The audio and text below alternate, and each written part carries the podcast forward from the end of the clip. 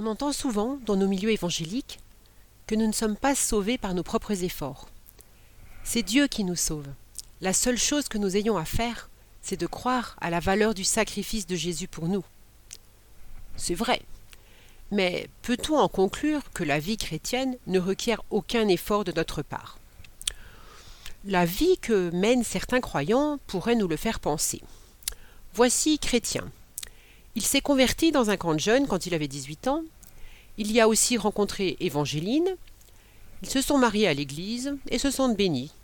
Un bon travail, de beaux enfants, la santé. Quoi demander de plus? Ils viennent au culte régulièrement, sont engagés dans l'une ou l'autre des activités de l'Église et se sentent satisfaits de l'existence qu'ils mènent. Ils attendent tranquillement leur retraite, à moins que le Seigneur ne revienne avant. Est-ce vraiment là l'image que la Bible offre de la vie chrétienne? Je vous propose aujourd'hui de nous pencher sur un passage de l'Épître aux Philippiens qui offre une toute autre image de la vie à laquelle Dieu nous appelle. Lorsqu'il écrit cette lettre, Paul se trouve en prison. Il ne peut donc pas rendre visite aux croyants de Philippe, qui lui sont très chers, comme le montrent divers passages de la lettre. Et pourtant, cette lettre est appelée souvent l'épître de la joie, à cause des nombreuses expressions telles que je me réjouis ou bien soyez dans la joie qui y sont mentionnées. La vie chrétienne, selon Paul, n'est pas une vie triste. Dans le passage que nous allons lire aujourd'hui, la joie n'est pas expressément mentionnée. Mais il ne faut pas oublier qu'elle sert de toile de fond au propos de Paul. Au début du chapitre 3 de cette lettre, Paul met en garde ses lecteurs contre les judaïsants, ces chrétiens d'origine juive qui pensaient que pour être pleinement dans la volonté de Dieu, il fallait se faire circoncire et respecter les interdits alimentaires de l'ancienne alliance. Paul s'est toujours élevé avec force contre ces doctrines, comme nous le montrent plusieurs de ses lettres, comme l'épître aux Galates par exemple il était vraiment en colère après ces juifs qui cherchaient à, rajouter aux païens une partie de leur propre tradition, au lieu de se contenter de la, la foi en Jésus. Paul prend ici l'exemple de sa propre vie pour expliquer que malgré son passé irréprochable de juif religieux, il ne compte plus là-dessus pour être accepté par Dieu. Donc je vous invite à prendre vos Bibles et à commencer la lecture donc dans Philippiens au chapitre 3. D'abord les versets 8 à 11. Je vais même plus loin. Tout ce en quoi je pourrais me confier, je le considère comme une perte à cause de ce bien suprême, la connaissance de Jésus-Christ, mon Seigneur. À cause de lui, j'ai accepté de perdre tout cela. Oui, je le considère comme être bon à comme bon à être mis au rebut afin de gagner le Christ.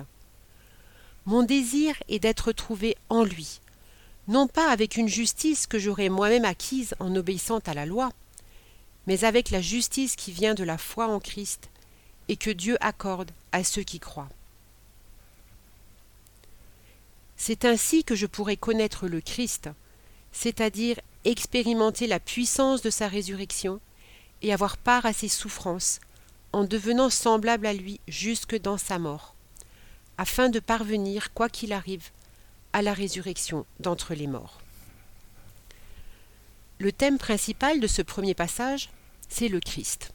Ce nom apparaît quatre fois dans le passage, accompagné des mots lui, ça ou c'est, qui tous font référence à la personne de Jésus-Christ. Le bien suprême que recherche euh, que recherche Paul, auquel il a littéralement sacrifié toute sa vie, c'est la connaissance de Jésus. Le verset 9 réaffirme l'évangile de la grâce, tel que nous aimons à le citer. La justice ne vient pas de l'obéissance à la loi, mais bien de la foi au Christ seul. Ici, il est même précisé que c'est Dieu qui accorde la foi. Nos amis chrétiens et évangélines peuvent continuer à dormir tranquilles ils sont dans le bon camp. La parole ne dit-elle pas, en 2 Corinthiens 5, 17, Si quelqu'un est en Christ, il est une nouvelle créature. Les choses anciennes sont passées. Voici, toutes choses sont devenues nouvelles.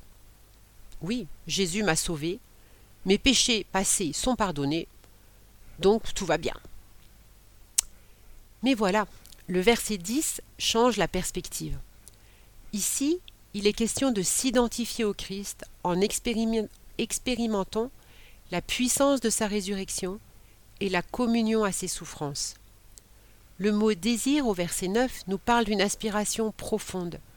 De toutes ses forces, Paul aspire à connaître Jésus, à expérimenter toute la puissance attachée à sa résurrection. La nouvelle naissance, certes, mais aussi la libération du pouvoir du péché, l'autorité sur les puissances mauvaises, l'expérience de la guérison, toutes les bénédictions que Dieu promet à ses enfants. Paul sait aussi que cette connaissance implique de participer aux souffrances du Christ. Il est en prison à cause du témoignage qu'il a rendu au Christ. Il dit même qu'il est prêt à mourir pour sa foi, comme Jésus. Là, chrétiens et évangélines se disent Bon, il ne faut pas exagérer quand même. Tout le monde n'est pas appelé à de telles extrémités. N'est pas Paul qui veut. Certes, tous ne sont pas appelés au martyr. Mais l'obéissance à Jésus comporte bel et bien une dimension de renoncement qu'on peut assimiler à une sorte de mort, ce qu'on appelle la mort à soi-même. Par exemple, dans Colossiens 3.15, Paul nous exhorte à faire mourir tous les mauvais comportements. Nous allons lire la suite de notre passage, les versets 12 à 14. Non, certes, je ne suis pas encore parvenu au but. Je n'ai pas atteint la perfection, mais je continue à courir pour tâcher de saisir le prix, car Jésus-Christ s'est saisi de moi. Non, frère, pour moi je n'estime pas avoir saisi le prix, mais je fais une seule chose, oubliant ce qui est derrière moi, et tendant toute mon énergie vers ce qui est devant moi, je poursuis ma course vers le but pour remporter le prix attaché à l'appel que Dieu nous a adressé du haut du ciel dans l'union avec Jésus-Christ. Paul reste très humble. Il affirme qu'il n'est pas parvenu au but. Et il compare sa, vie à une course de fond, comme un marathonien aux Jeux olympiques. Ces deux versets nous donnent une image très dynamique et énergique de la vie chrétienne. Verset 12, je continue à courir. Verset 13, tends dans toute mon énergie. Verset 14, je poursuis ma course. C'est un effort de longue haleine qui nous est dépeint ici. Mais au fait, après quoi court-il? Puisqu'il nous a dit que ce ne sont pas ses efforts qui vont le sauver. La version du semeur nous dit Je n'ai pas atteint la perfection. D'autres traductions disent l'accomplissement ou l'achèvement. Paul veut changer. Il estime qu'il a encore des progrès à faire pour ressembler davantage à Jésus. Lorsque je vivais à Strasbourg, j'ai eu la joie d'assister de près à la conversion d'une jeune femme qui avait passé qui avait un passé très difficile. Je la revois, installée sur le tapis de notre salon, en train d'écrire une lettre à ses parents, qu'elle n'avait pas vus depuis longtemps. Elle a fait soudain cette remarque. Oh. Ce que je suis pressée de changer. Elle avait soif de constater dans sa vie les changements que Christ voulait y apporter. En l'entendant, je me suis dit Et moi est-ce que je suis pressée de changer? J'ai été remise en question. J'étais engagée dans une association d'aide à des personnes en souffrance. Mon objectif, c'était surtout de voir changer ces personnes, plutôt que moi. Ce mot de perfection ne doit pas nous induire en erreur. Dire d'un homme qu'il est parfait ne signifie pas qu'il a toujours raison, ne pêche jamais et ne se trompe jamais. C'est plutôt l'idée d'une maturité, comme dans l'expression un homme fait, une constance de caractère, une solidité des convictions, de la foi, un amour perceptible, quelque chose qui transpire la présence de Jésus. Un autre mot pour exprimer la même idée, tout aussi intimidant que celui de perfection d'ailleurs, c'est la sainteté, rien de moins. C'est dans cet objectif que Dieu nous appelle. C'est cela qu'il a en vue pour nous. Paul nous dit qu'il cherche à saisir ce prix parce que Christ s'est saisi de lui. Son cœur brûle du désir d'être plus proche de son Sauveur, de s'identifier à lui le plus étroitement possible. Et pour cela, il oublie le passé. Il ne laisse pas ses échecs ou ses péchés passés plomber son présent par de la culpabilité. Mais il ne laisse pas non plus ses succès passés l'emplir de nostalgie ou d'orgueil. Il ne se repose pas sur ses lauriers. Comme un coureur de compétition, il regarde vers l'avant, tendu vers le but. Dans ces trois versets, Paul utilise souvent le je, ou bien des mots comme moi, mon. Ce passage est écrit à la première personne. Ce coureur est solitaire. On ne lui voit pas d'adversaire dans le texte. Il n'a pas à se comparer à d'autres. Le marathon, c'est une course longue et difficile. Aller au bout de la course est déjà en soi une victoire, quel que soit le classement final. En ce moment se déroule une course de bateau en solitaire, le vent des globes. Pour la plupart des concurrents, l'important n'est pas d'être le premier à l'arrivée, mais bien tout simplement d'arriver. Dans les Jeux olympiques antiques, seul le premier recevait la couronne de laurier. Dans les Jeux modernes, les trois premiers reçoivent une médaille. Dans la course de la vie avec Dieu, tous sont appelés à la victoire, en allant au bout de la course. Dans 2 Timothée 4, versets 7 et 8, Paul tire le bilan de sa vie en disant J'ai combattu le bon combat, j'ai achevé ma course, j'ai gardé la foi. Le prix de la victoire, c'est-à-dire une justice éternelle, est préparé pour moi. Chacun est donc responsable de sa propre course.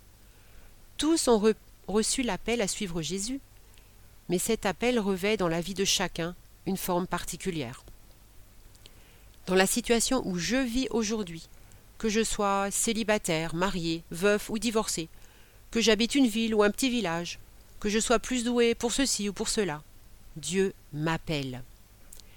Et je n'ai pas à me comparer à un autre chrétien, ni pour l'admirer, ni pour le mépriser, ni à me trouver des excuses pour ne pas me mettre en route, Dieu connaît mes conditions de vie.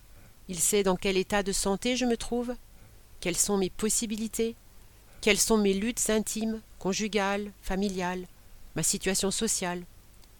Toutes ces choses, qui sont importantes pour nous, ne sont pour Dieu jamais un obstacle à notre progrès spirituel.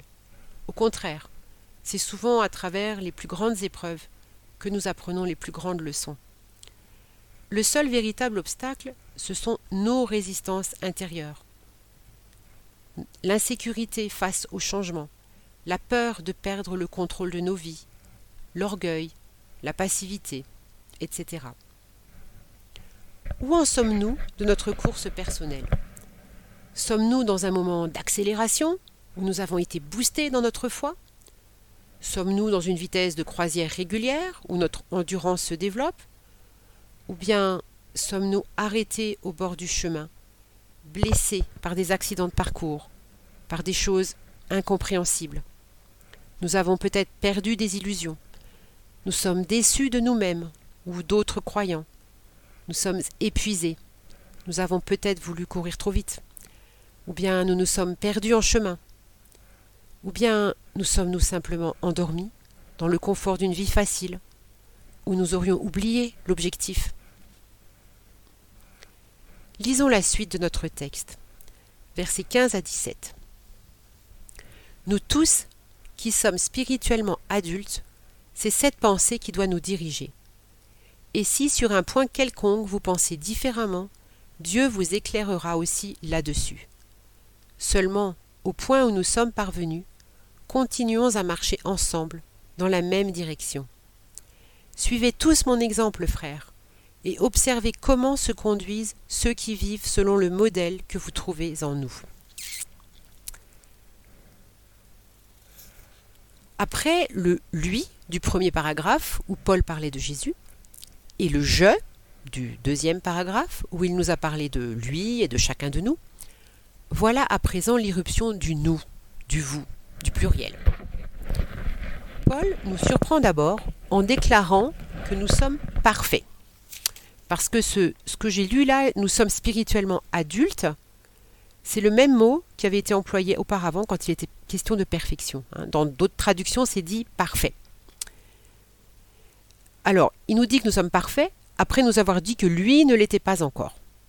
On trouve là toute la tension et l'équilibre à trouver dans la vie chrétienne entre d'une part le salut déjà là, Dieu nous voit parfaits à travers le sacrifice de Jésus, la vie éternelle qui a déjà commencé ici-bas, et d'autre part la plénitude de la révélation qui nous attend et la glorieuse transformation de notre être entier à la ressemblance de Christ qui ne sera réalisée qu'à la résurrection. Autrement dit, notre vie avec Dieu se déroule par la foi entre le déjà, les arts de l'esprit, ce que nous vivons actuellement, et le pas encore, ce que nous attendons au retour de Jésus. Dans cet entre-deux, qui est parfois très inconfortable, Dieu ne nous laisse pas seuls. Après nous avoir dépeint la vie chrétienne comme une course en solitaire, en réponse à l'appel personnel que Dieu nous adresse, Paul nous rappelle ici que nous avons des frères et sœurs comme compagnons de route. Dès qu'il est question d'autres humains, il y a le risque de ne pas être d'accord. Paul assume ce risque, sans inquiétude. Il n'est pas nécessaire d'être d'accord sur tout pour arriver à marcher ensemble, à faire communauté. Il est d'ailleurs intéressant de constater qu'ici il n'est plus question de courir, mais de marcher. Cette image me rappelle les balades que nous avions faites en Église les années passées. La marche est un temps privilégié pour avoir des contacts les uns avec les autres, pour discuter ensemble, ce qui serait bien sûr tout à fait impossible s'il fallait courir côte à côte.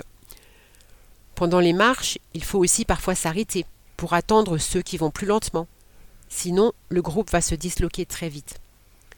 L'unité demande que l'on s'ajuste les uns aux autres. C'est un effort à fournir si l'on veut rester ensemble, en couple, en famille, en Église.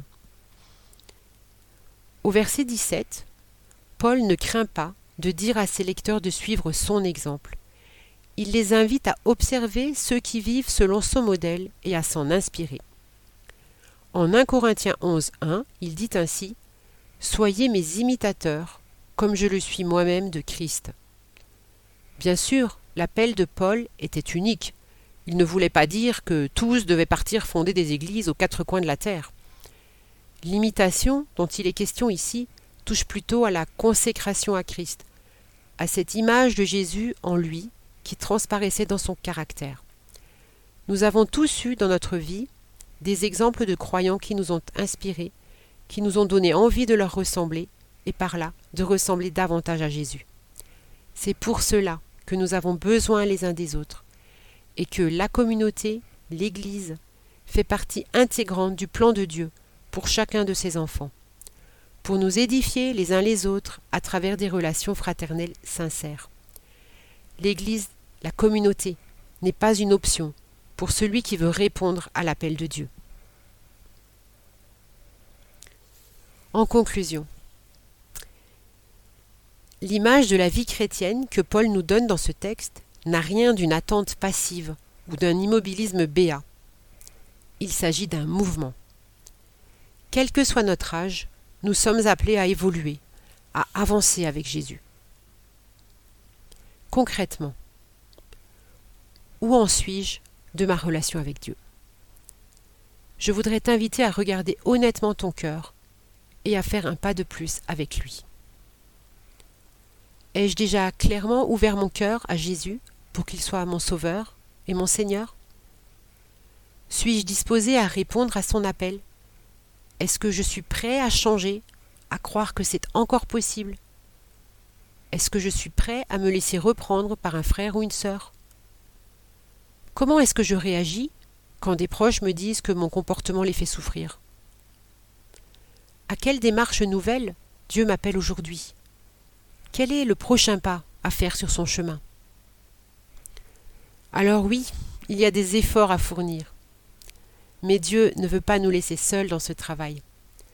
En Zacharie 4.6, Dieu dit Cette œuvre s'accomplira ni par la puissance, ni par la force, mais par mon esprit.